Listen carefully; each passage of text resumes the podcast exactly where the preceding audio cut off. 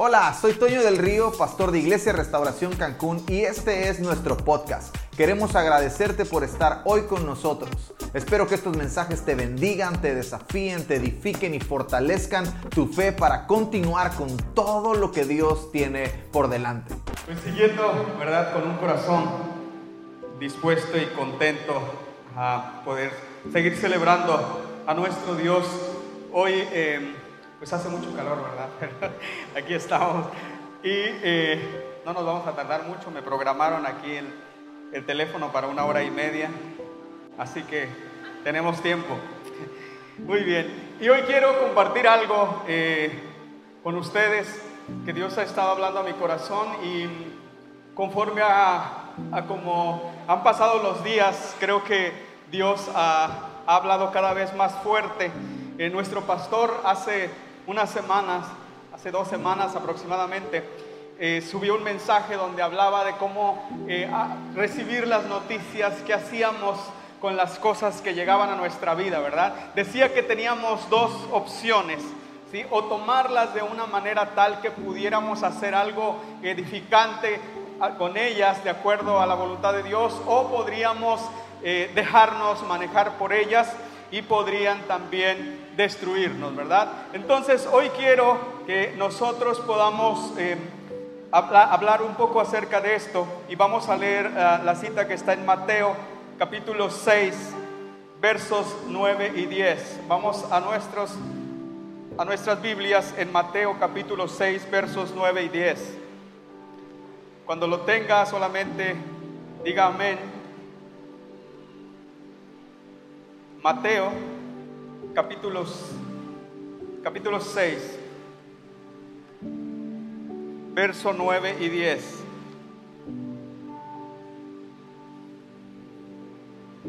Ok.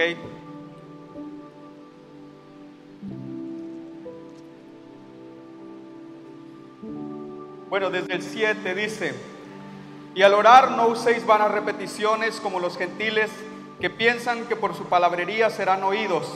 No os hagáis pues semejantes a ellos, porque vuestro Padre sabe de qué cosas tienes necesidad antes que vosotros le pidas. Vosotros pues oraréis así. Padre nuestro que estás en los cielos, santificado sea tu nombre, venga tu reino, hágase tu voluntad como en el cielo, así también en la tierra. Y hoy quisiera enfocarme en esta parte que dice, hágase tu voluntad. Porque qué difícil, qué fácil es decirlo, pero qué difícil es entenderlo y aceptarlo a veces. ¿Sí? Hágase tu voluntad. ¿Sí? Cuando nosotros hacemos esta oración, ¿sí? Nosotros debemos entender algo. Al decirle hágase tu voluntad, es porque nosotros primero ya rendimos nuestra voluntad delante de Él.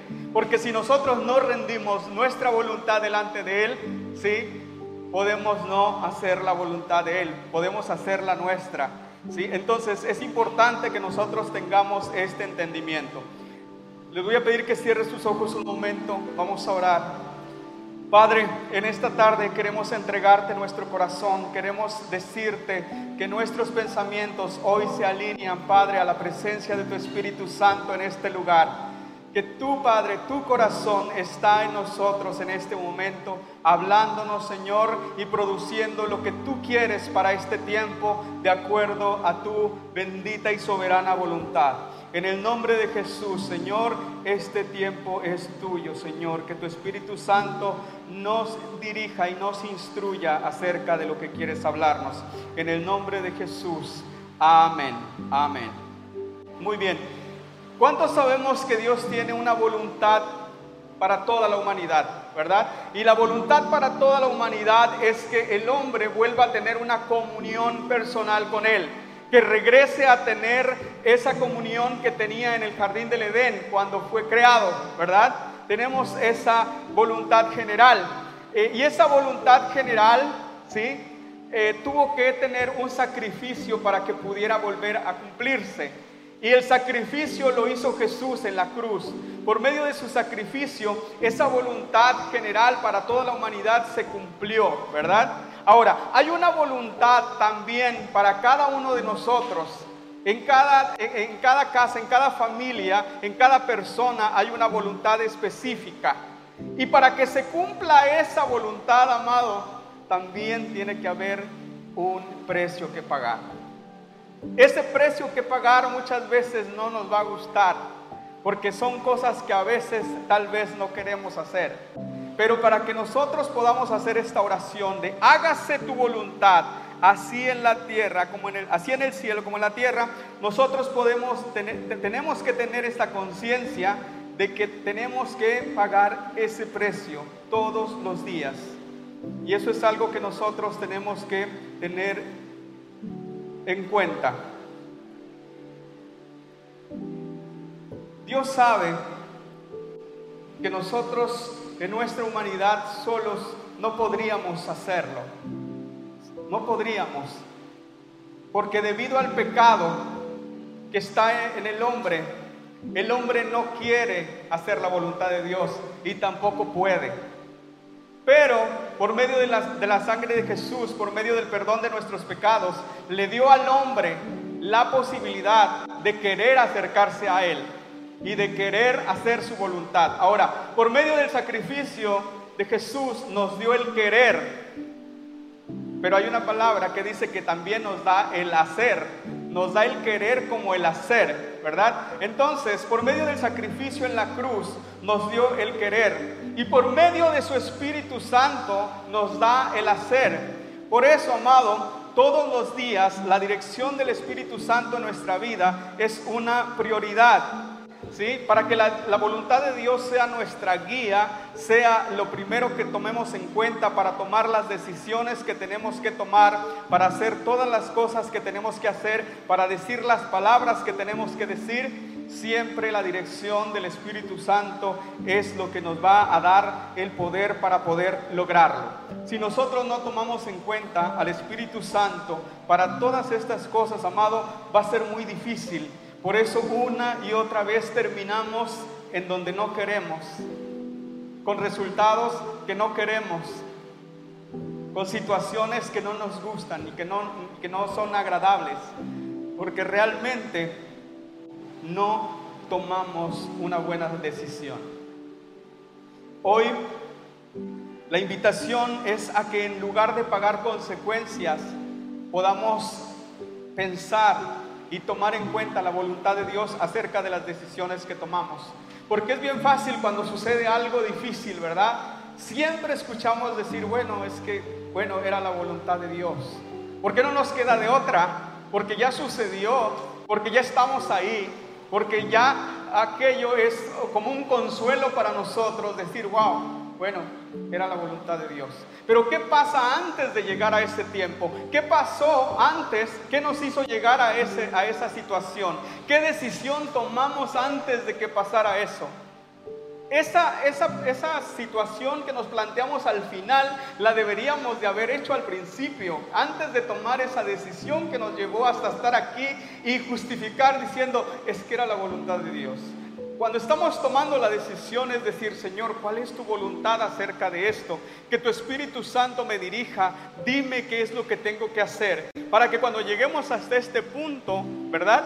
Estemos realmente convencidos que llegamos hasta donde llegamos porque en realidad era la voluntad de Dios y no porque nuestras malas decisiones nos llevaron hasta ahí y solamente como consuelo tomamos ese argumento para justificar que no obedecimos desde el principio. Entonces, eso es algo que quisiera que nosotros pudiéramos tomar en cuenta, porque nos gusta el camino fácil, ¿verdad? Nos gusta hacer las cosas como nosotros queremos, como nosotros eh, pensamos que sería mejor, porque las queremos disfrutar. Y a veces el proceso, a veces el proceso hay que abrazarlo aunque sea difícil, aunque sea difícil. Dicen por ahí que más vale pedir perdón que pedir permiso. Pero cuando pides perdón es porque ya hiciste algo mal. En cambio, cuando vas a pedir permiso, si el Señor te dice que sí, pues adelante y sabes que todo va a estar bien, ¿verdad? Entonces no comulgamos con esas cosas porque al final nos van a llevar a donde no queremos estar. ¿Sí? Muy bien. Tomemos o no en cuenta a Dios, amado, en las decisiones que vamos a, a realizar siempre va a haber decisiones que tomar todos los días. Aunque tú tomes en cuenta a Dios o no, siempre vas a tener que tomar decisiones. Esa es una regla. No hay de otra. Todos los días tienes que tomar decisiones, quieras o no. Eso no se puede evitar. Ahora, ¿quieres tomar en cuenta a Dios o no? También es otra cosa. Pero de que tienes que tomar decisiones es una regla. No hay para dónde hacerse. ¿Sí? Nosotros, amado, tenemos la facilidad, ¿sí? En nuestra voluntad de poder decidir si queremos tomar en cuenta a Dios para nuestras decisiones o no. Hace algunos años, cuando conocí al Señor, ya hace 12 años aproximadamente, hace ese tiempo ah, yo salí del hospital donde estaba y visité a algunos amigos y yo estaba con mi corazón lleno de gozo porque el Señor me había alcanzado, me había sanado, me levantó. Y yo llegaba y les compartía de Jesús y los visitaba y todo. Y uno de ellos eran un matrimonio, eh, tenía problemas muy fuertes. Y me dicen, eh, a ver, mira, está pasando esto con nosotros, los dos sentados ahí en la mesa de la sala, ellos y yo y me decían, está pasando esto con nosotros, ah, ayúdanos a saber qué es lo que podemos hacer. Y yo les empiezo a hablar de la palabra, de lo que Dios dice y me paran y me dicen, no, no, no, no, no, no, no, no, no, no, pero tú qué piensas, no, no, haciendo a Dios a un lado, deja, no, lo que dice Dios, ah, ah, no, sino tú qué piensas, tú que nos conoces. Y realmente en ese momento yo me sentí eh, frustrado porque dije, no hay otra manera, no hay otra manera de hacerlo si no es con Dios dentro de la situación. Y ese matrimonio se desbarató, perdieron a sus hijos, ah, les fue mal. Prefirieron pagar las consecuencias ¿sí? y tomar las decisiones propias en lugar de aceptar una palabra de Dios que les hubiera podido ayudar a salir de eso. Y no podemos decir que la voluntad de Dios era que los matrimonios se destruyan, que los hijos se pierdan. No podemos decir eso. Lo que sí podemos decir es que la voluntad de Dios es que estas personas hubieran escuchado una palabra que les ayudara a salir adelante en su matrimonio y a sus hijos. Esa era la voluntad de Dios. Al final, una mala decisión llevó a que todo esto terminara así. La soberanía de Dios es siempre. ¿eh? Y les decía yo que eh, hay dos propósitos, el propósito eterno y el propósito eh, particular en cada uno de nosotros. Dentro del propósito eterno vamos a ver un montón de cosas en estos miles de años y dentro del propósito particular todos los días suceden cosas en tu vida, ¿sí? Que tú puedes decidir si las quieres poner delante de Dios para que se haga su voluntad o hacerlas como a ti te parece.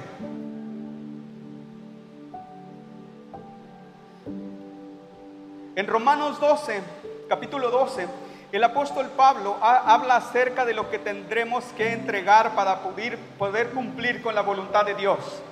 Romanos 12 habla de que debemos ofrecer nuestro cuerpo en sacrificio vivo, santo y agradable a Dios. Y dice, no te conformes a este mundo, no te conformes a este sistema de cosas que suceden. No te conformes, sino renuévate para que puedas comprobar cuál es la buena voluntad de Dios, agradable y perfecta. Y esa invitación Pablo la hace porque es necesario que nosotros podamos decidir conforme a la voluntad de Dios y no conforme a los preceptos del mundo. Hay un hombre muy, muy rico que se llama Warren Buffett. ¿Quién lo conoce? Sí, algunos lo conocen, ¿verdad? Este hombre dice que él, todo lo que ha producido en su vida, lo ha hecho pensando de cabeza, al revés de cómo piensan las personas, la mayoría. ¿Esto qué significa? Que él dice que para poder ah, tomar decisiones él no necesita trabajar mucho, Él necesita descansar, leer y meditar mucho en lo que tiene que hacer para que las decisiones que tome le rindan fruto toda su vida. que afecten todo su futuro. Y nosotros, imagínense, tomamos decisiones todos los días que afectan nuestro futuro sin pensar, sin meditar y sin, consultar a Dios. Y eso es algo bien increíble, que personas que a veces ni conocen de Dios hayan encontrado la fórmula necesaria para poder hacer y lograr cosas que están aquí, que están aquí y que nosotros podemos o deberíamos estar viviendo. Pero no es así, porque nos hemos enfrascado tal vez en una rutina, en una monotonía todos los días. Solamente vivimos, vivimos Salimos, nos levantamos y vivimos el día a día. No meditamos, no consultamos, no decidimos acerca de lo que Dios dice de, ese día. En el día trabajamos, volvemos, comemos y hacemos las cosas que tenemos que hacer.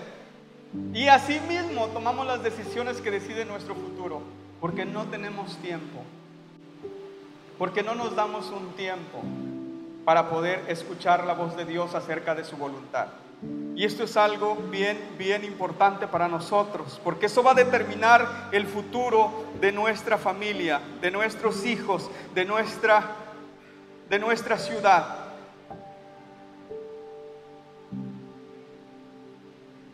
Amado, a veces realmente creemos que podemos estar haciendo la voluntad de Dios y realmente hay momentos en los que solamente estamos imitando lo que otros hacen. ¿Saben?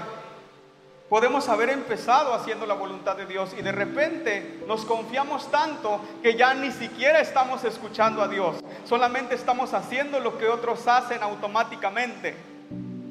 Y de repente llegamos a un punto donde no queremos llegar. Y Jesús dice que muchos le van a decir, Señor, Señor, no echamos fuera demonios en tu nombre, le van a decir, Señor, no sanamos enfermos. Y Jesús les va a decir, fuera de aquí, hacedores de maldad. ¿Qué quiere decir eso? Que sanaron enfermos, que echaron fuera demonios, que normalmente son lo, lo, que la gente piensa de alguien que está haciendo la voluntad de Dios, que está caminando en Dios, que está trabajando para Dios. Pero eso no significaba que estuvieran haciendo la voluntad de Dios.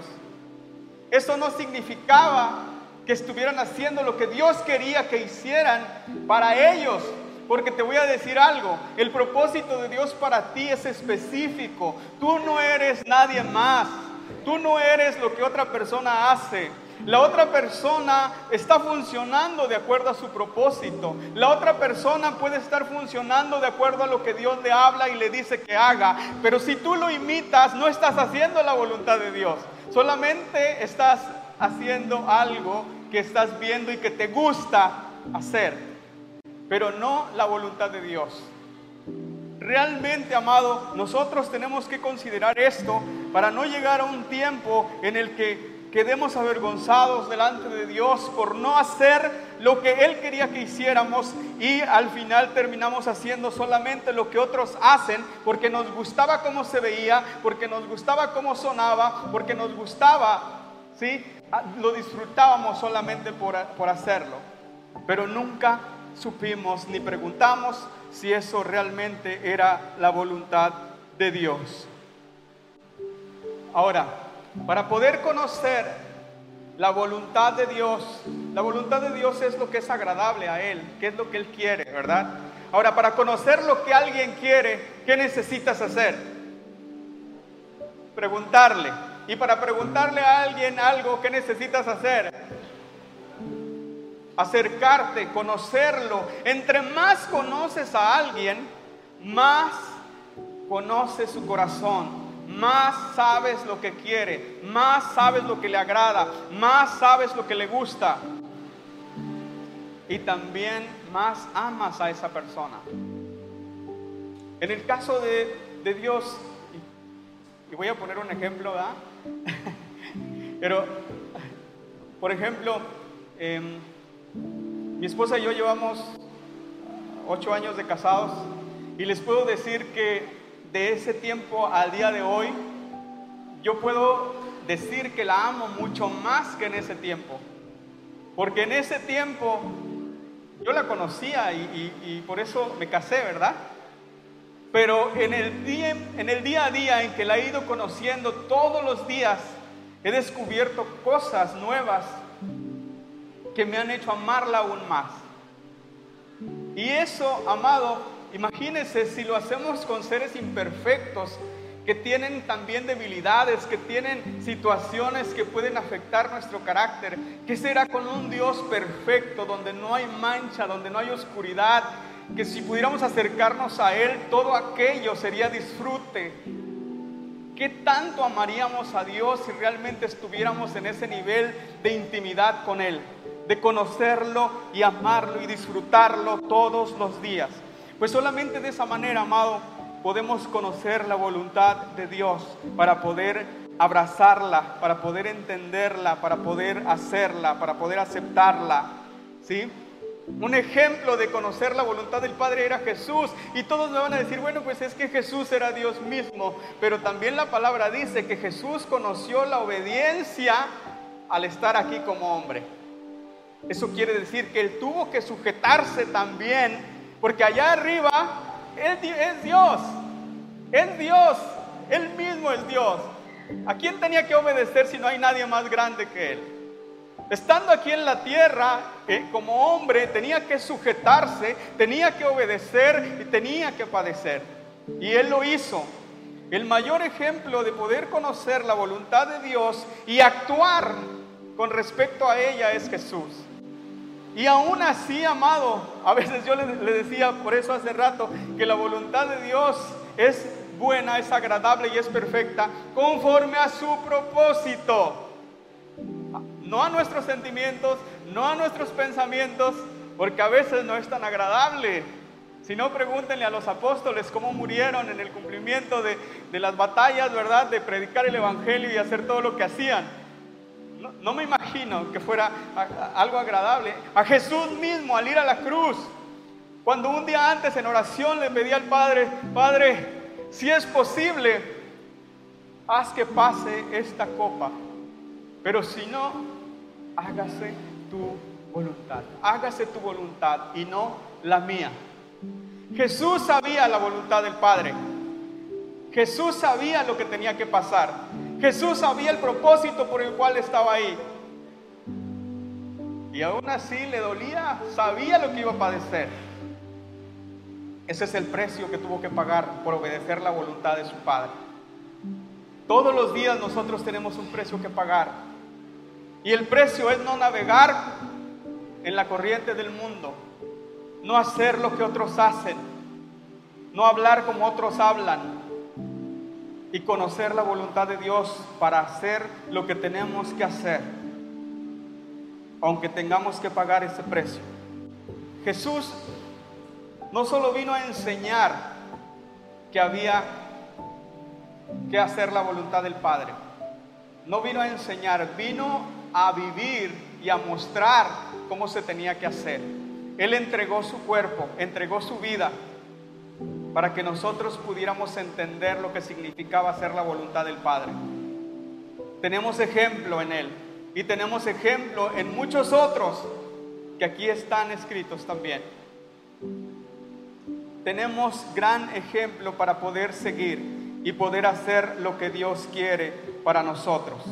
Entregarse es la clave, la obediencia y la fe son la sustancia, lo que necesitamos para poder hacer esto. Si no tenemos esto en cuenta, amado, va a ser bien difícil, bien difícil soportar la vida de un verdadero cristiano.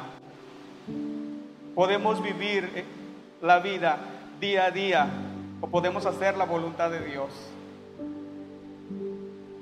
Ahora, hacer la voluntad de Dios siempre va a significar para muchos y digo para muchos porque nos van a decir que nos esclavizan, que somos esclavos, que somos fanáticos, que la iglesia nos ha lavado el cerebro, ¿verdad? Nos lo van a decir.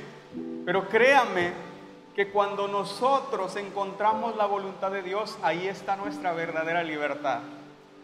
Porque en ella nos podemos mover libremente sabiendo que vamos a llegar hasta donde Dios quiere llevarnos. Mientras estemos de un lado a otro sin conocer ni entender la voluntad de Dios, vamos a estar dando tumbos. Vamos a estar de fracaso en fracaso. La victoria, escuchábamos una alabanza hace unos días que decía que vamos de gloria en gloria, que nuestro paso en esta vida es de victoria en victoria. Bueno, eso es dentro de la voluntad de Dios. Fuera de ella no es así. Vamos a ir de fracaso en fracaso haciendo cosas para las que no estamos hechos. ¿Sí? Nosotros tenemos un propósito en Dios. Y tenemos que saber que tenemos que funcionar conforme a ese propósito. Mire, esas sillas donde usted está ahora, las cosas que usamos en la casa, estas luces, esa cámara, todo tiene un propósito, todo fue hecho, inventado para algo, ¿verdad? Ahora, quien hizo esa cámara y quien se, Dios le dio la sabiduría para hacer las sillas, le dijo para qué servirían, ¿correcto? Ahora, si esa cámara de pronto el Carito se la lleva a su casa y en lugar de estar grabando con ella, la pone y le pone ropa encima, la va a convertir en otra cosa, ¿verdad? Como muchas cosas que tenemos en casa, que a veces convertimos lo que tiene un propósito en algo, lo pasamos a otra cosa, porque ni siquiera leemos el manualito de que para qué sirve. Y así somos nosotros. Así somos nosotros. Por eso las cosas a veces no nos tardan, ¿verdad? Porque no las usamos como debe ser. ¿Y quién conoce cómo debe funcionar algo? El que lo creó, el que lo inventó, el que lo hizo. Y para poder saber cómo funciona, cada cosa trae un manualito donde dice cómo funciona, qué debes hacer, cómo debe funcionar para algo óptimo, que dé un resultado bueno. Bueno, en nuestro caso así es también. ¿Quién te dice a ti que en este momento no estás haciendo algo para lo que no estás hecho? Que estás funcionando en un área para lo que no estás hecho. Por eso a veces no nos sentimos realizados, sentimos que hay un fuego en nosotros que quiere hacer otras cosas, que a lo mejor da para más, pero no lo entendemos porque no nos ponemos a pedirle a Dios que nos muestre su voluntad y que nos pueda llevar a dar nuestro potencial en donde Él quiere que estemos. A veces estamos batallando en algún lugar con algunas personas en algunas cosas y estamos así y dando vueltas y una y otra vez. Si nosotros tan solo pidiéramos la dirección de Dios para que pudiéramos saber por dónde quiere que caminemos, amado, funcionaríamos a la perfección. Cada paso que diéramos tendría un fruto dentro del propósito. Pero a veces, amado, somos como esos objetos que teniendo un uso los convertimos en otra cosa.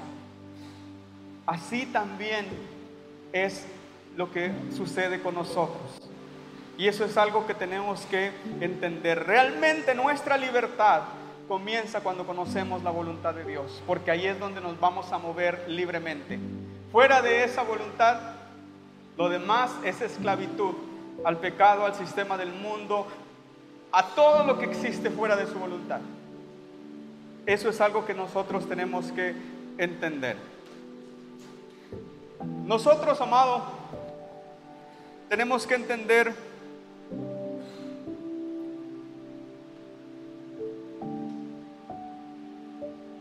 el Espíritu Santo es el vínculo de nuestra unidad con Jesús y con el Padre. Jesús sabía perfectamente lo que el Padre pensaba. Jesús sabía perfectamente lo que el Padre quería. En este momento Jesús no dejó al Espíritu Santo nada más porque sí. Jesús lo dejó porque sabía que para poder caminar en la voluntad del Padre necesitaríamos al Espíritu Santo. Necesitaríamos al Espíritu Santo, forzosamente. No hay otra manera. No hay otra manera. Necesitamos todos los días la dirección del Espíritu Santo para poder caminar hacia donde Dios quiere que caminemos. Amado, saber quiénes somos nosotros, saber quién es Dios, nos va a llevar a entender para qué fuimos hechos, para qué fuimos formados. Tenemos una identidad, tenemos un propósito en Él, tenemos un destino en Él y para eso tenemos que conocer su voluntad. Hay algunos beneficios de conocer y hacer la voluntad de Dios. ¿sí?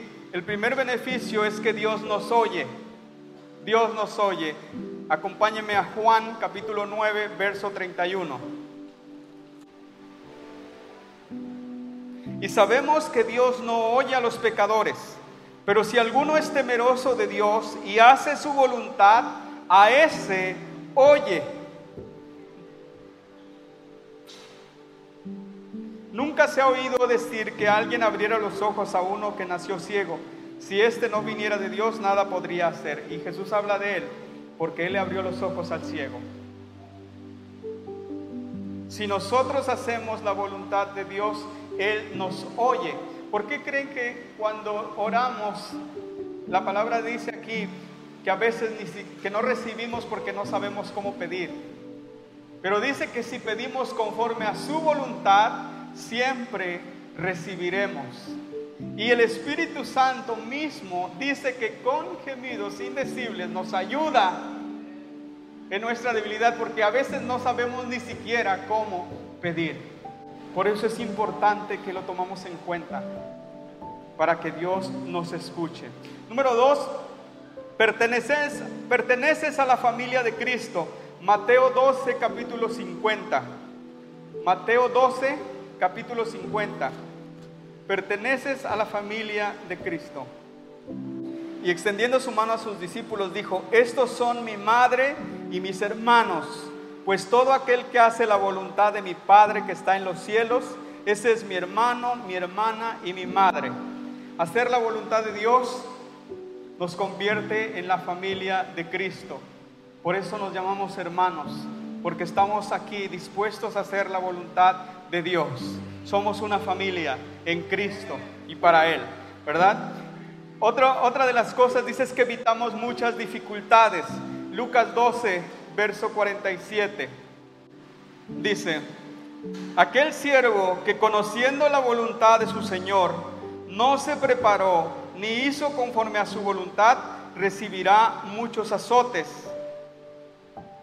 Pero el que sin conocerla hizo cosas dignas de azote será azotado poco.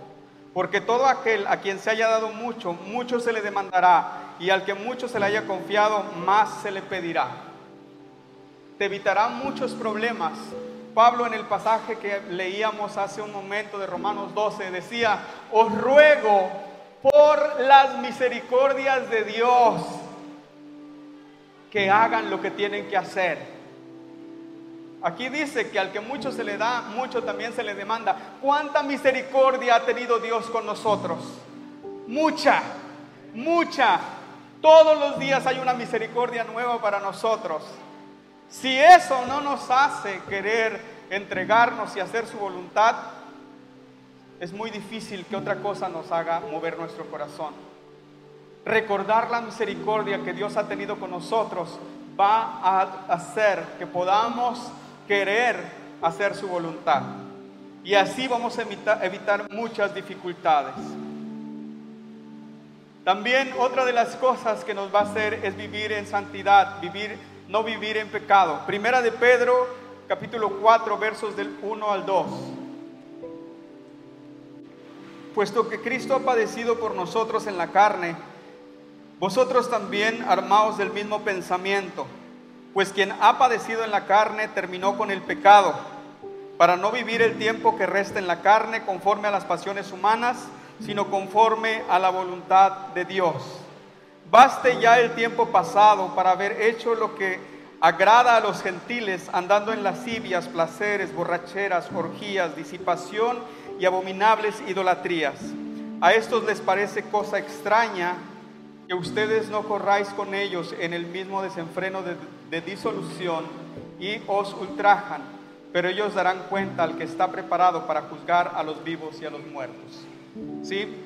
Vivir en la voluntad de Dios nos va a evitar caer en la corriente del mundo que nos invita a hacer todas estas cosas que acabamos de leer. Gracias, gracias. nos, nos evitará caer en este tipo de cosas que acabamos de leer. ¿sí? Entonces, quisiera que cada uno de nosotros, amado, pudiéramos abrazar lo que hoy Dios quiere hablarnos. Tal vez estemos corriendo desde hace algún tiempo en alguna dirección y desde hace mucho tiempo no nos hemos detenido. Tal vez hace algunos años nos sentamos con Dios y Dios nos mostró algo y dijimos, por aquí es.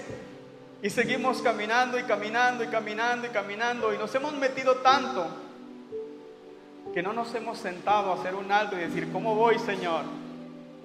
¿Voy bien? ¿Estoy bien? ¿Estoy haciendo lo correcto? ¿Cambio algunas cosas? Es necesario que podamos hacerlo. Porque dice, ¿verdad? Que la renovación de nuestra mente es constante. Que las misericordias de Dios son nuevas todos los días. Lo que te habló hace dos años, tres años, tal vez no es lo mismo que está hablando hoy. Necesitamos volver a entender la voluntad de Dios para este tiempo. Y hoy quisiera que pudiéramos abrazar la oportunidad que Dios nos pone delante para poder funcionar de manera correcta. Y vamos a, a ir terminando. Quiero que te pongas de pie. Esperamos que estos mensajes te hayan inspirado, te hayan desafiado, hayan animado y hayan fortalecido tu fe para todo lo que tiene el Señor por delante para ti. Nos vemos en la próxima.